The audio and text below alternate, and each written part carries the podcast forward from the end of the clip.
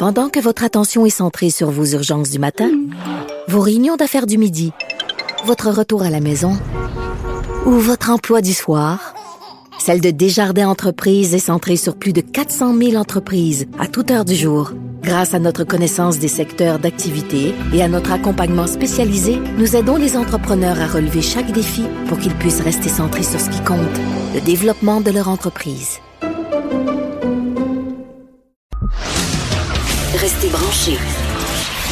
De 9 à 10. Geneviève Peterson. Vanessa Destinée. Les effrontés. Merci, euh, chers auditeurs. Vous m'écrivez pour euh, me parler de vos trucs quand vous prenez l'avion. Il y a Robert qui me dit que je pourrais penser à ceux qui non seulement qui, qui non seulement n'ont pas peur de l'avion, mais aiment le décollage, l'atterrissage et dorment même pendant les poches d'air je sais pas en quoi, Robert, ça pourrait m'aider de penser aux gens qui n'ont pas peur de l'avion, mais merci quand même pour ce commentaire. François, lui, euh, me dit qu'il y a vraiment une frousse de l'avion assez intense, surtout pendant les turbulences. Il écoute des films en sirotant de l'alcool. Et là, ça a l'air d'être votre truc, là, à tout le monde, l'alcool, mais savez-vous que c'est déconseillé de prendre de l'alcool en avion à cause de l'altitude, puis à cause aussi euh, euh, de la sécheresse dans la cabine. On devient vraiment déshydraté facilement, puis ça, c'est pas bon pour le teint, puis ça, moi, je veux pas ça, mon teint. C'est excessivement important, mais euh, Genèse, mais le père de François, euh, je pense que c'est une peur héréditaire. Il a tellement peur de l'avion qu'il a fait une thérapie à Montréal, une thérapie de désensibilisation de la peur de l'avion. Bon, je pense qu'il est un peu tard, mais je pourrais essayer ça. Euh, Michael me dit de prendre plusieurs sleep ease et beaucoup de whisky et de me faire escorter jusqu'à mon banc. Hey, euh, merci en tout cas pour vos conseils. Si je les suis, je vais peut-être mourir d'une overdose comme Amy Winehouse dans, dans, dans le ciel, mais euh, en tout cas, mais continuez à m'écrire peut-être pour me donner vos vrais trucs. Est-ce que vous méditez? Est-ce que parce que moi je fais juste penser à l'avion qui se crache. Donc euh, aidez-moi s'il vous plaît, écrivez-moi. Maud Carmel, bonjour. Bonjour. chronique environnement comme à l'habitude. Je sais pas si tu as entendu le précédent segment où on parlait de la folie Marie Kondo, des gens qui se débarrassent. J'avais envie de t'entendre là-dessus. Non, j'ai plus de données dans mon cellulaire, donc je peux pu écouter euh, dans mon Ah! transport, euh, malheureusement, avant d'arriver. Mais tu connais Marie Kondo Je connais. Marie Kondo. Euh, J'ai essayé d'écouter l'émission. Ça m'a, ça m'a vraiment pas tant plu. J'ai vraiment trouvé ça plate. Donc, euh, je, Fait que t'es pas une adepte. je suis vraiment peu une adepte. Euh, Moi, je trouve que le minimalisme, c'est pas, ça fait pas partie de ma vie. Je réussis à être écolo quand même, là. Tu réussis à être écolo même en consommant outrance? Ben pas à outrance, mais Ah. en, en, en étant pas minimaliste dans le sens j'ai plusieurs choses chez moi, mais même si j'accumule, ce sont des choses qui vont être utilisées plus tard à d'autres à d'autres. OK, donc t'es pas une fan euh, de Marie Kondo, mais t'es une, une fan de la conférence Woman Deliver. J'adore la transition. Qui est en train d'avoir lieu en ce moment à Vancouver. D'ailleurs, on a pu suivre, euh, il y a Léa Clermont-Dion qui est là-bas avec son Ah, bébé. Euh, oui, puis elle soulignait que c'était un événement allaitement friendly, qu'il y avait plein de choses pour les familles. Donc, je voulais le dire, c'est quand même assez intéressant. Euh, mais pourquoi tu avais envie de nous parler de ça aujourd'hui? Ben il y a un lien avec l'environnement en Ben fait. oui, évidemment. Euh, ben c'est pas on, on fait pas tout de suite le lien mais bon cet après-midi il y a un atelier de l'AQOCI qui est l'association québécoise des organismes de coopération internationale sur les femmes et la lutte contre les changements climatiques. C'est une initiative donc québécoise, l'animation est par une québécoise puis aussi deux jeunes québécoises de 25 ans étudiantes en relations internationales à l'université de Laval qui vont animer une discussion sur la favorisation de l'implication des femmes dans la lutte contre les changements climatiques. Ben, Donc, pourquoi? Ça les affecte plus que les autres? Exactement. Donc, il y a deux choses qu'on veut dire dans cette conférence, c'est que oui, comme tu viens de dire, les femmes sont davantage touchées par les effets des changements climatiques, comme les sécheresses, les inondations, mais c'est aussi qu'elles ont besoin d'être mieux représentées à tous les niveaux pour les différentes prises de décision. Donc, pourquoi est-ce que ça touche plus les femmes? Ben, en général, les changements climatiques affectent beaucoup plus les groupes sociaux défavorisés que, bon, les riches blancs dans leur villa dans une montagne. Parce qu'ils ont la climatisation, ces gens-là aussi, Aussi, habituellement. Exactement. Puis, tu sais, je veux dire, ils peuvent avoir le luxe de se mettre loin des berges, etc. Ils ne sont pas nécessairement dépendants de Ouais. l'agriculture euh, de leur pays. Euh, et les femmes des pays en voie de développement sont les plus touchées à cause des rôles qui leur sont attribués.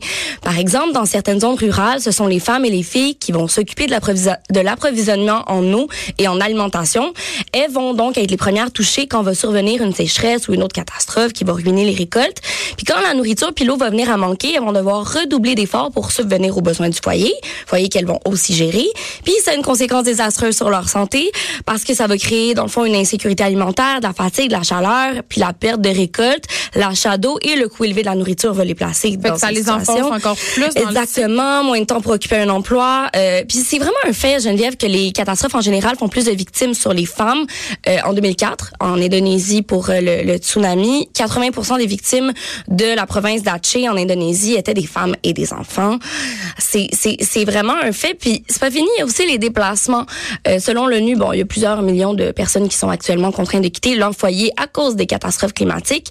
Euh, et pour les femmes et les filles, ça veut dire beaucoup de déplacements forcés et le temps passé dans les camps de réfugiés égale violence et violence sexuelle beaucoup aussi. Mais en même temps, moi, j'ai envie de dire que la plupart des catastrophes naturelles ont lieu euh, dans les pays en voie de développement parce qu'évidemment, il n'y a pas d'initiatives qui sont faites pour l'environnement, puis aussi parce que c'est des pays plus chauds, donc il y a plus de risques de tornades, il y a plus de risques de tsunamis. Et dans ces pays-là, la population est plus importante, beaucoup, beaucoup habituellement qu'en Amérique du Nord. Donc, c'est pas aussi un peu pour ça que ça touche. Ben, c'est pour ça, tu sais, dans le sens, eux sont, sont, sont victimes, oui, parce que c'est dans, dans des pays chauds, puis en plus, c'est notre faute à nous.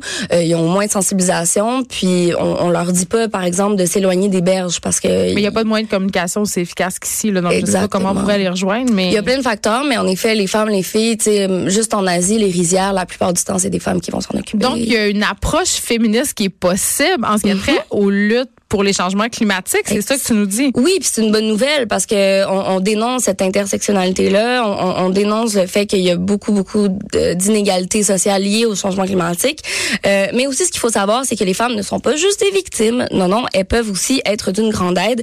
Les femmes sont vraiment à l'avant-garde des stratégies d'adaptation au changement climatique. Puis ça aussi ça c'est intéressant, c'est que les femmes, particulièrement les femmes autochtones, vivent souvent en proximité avec leur environnement. C'est pas un gros cliché ça? Oui, c'est un gros cliché mais les femmes autochtones, c'est juste un fait et elles connaissent vraiment bien la biodiversité qui les entoure et peuvent jouer vraiment un rôle de premier plan dans sa dans sa conservation. C'est vrai que c'est un cliché, c'est intéressant ce que tu dis parce que ça m'amène à parler un peu d'écoféminisme. Je sais pas si tu es familière avec Non, pas du tout. C'est un, un concept dans le fond, c'est le lien entre bon l'environnement et le féminisme, c'est de plus en plus étudié. C'est une thèse qui avance que les femmes comme la nature sont victimes de la domination masculine. Puis en effet des similitudes entre les comportements de domination et d'oppression des femmes et les comportements de non-respect de la nature. Euh, donc la terre, comme la femme, est perçue comme une propriété, un objet par l'homme et par les institutions patriarcales. Moi, je trouve ça fascinant, puis ça peut se découler, comme je viens de dire, euh, sur, sur, des débats économiques d'intersectionnalité qui sont nécessaires.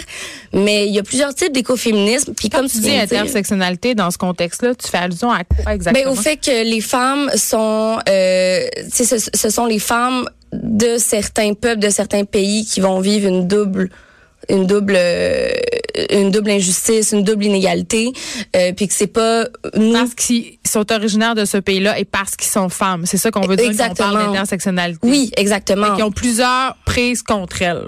Exactement, c'est bon. qu'il y a mille inégalités euh, pour elles. Nous, on n'est pas plus touchés que les hommes par les changements climatiques au Canada, c'est plus euh, certaines femmes, mais comme tu... que dans les dans le nord du pays peut-être. Oui, ah oui oui, oui je m'excuse. Dans les bon, faut pas dire réserve mais là où on entasse les autochtones à, à leur grand, euh, contre leur gré. Chasse, pêche. Ben, en même temps, c'est différent. Mon chasse et pêche dans certains groupes autochtones.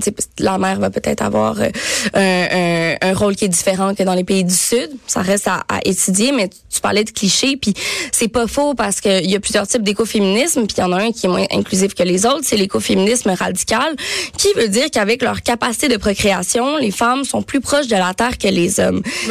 C'est très essentialiste, c'est vrai, comme, comme face. Puis il y a plein de féministes qui sont contre cette branche, ce qui est très normal parce qu'on dit que les rôles genrés sont acquis de façon naturelle. T'es une femme égale t'aimes la terre.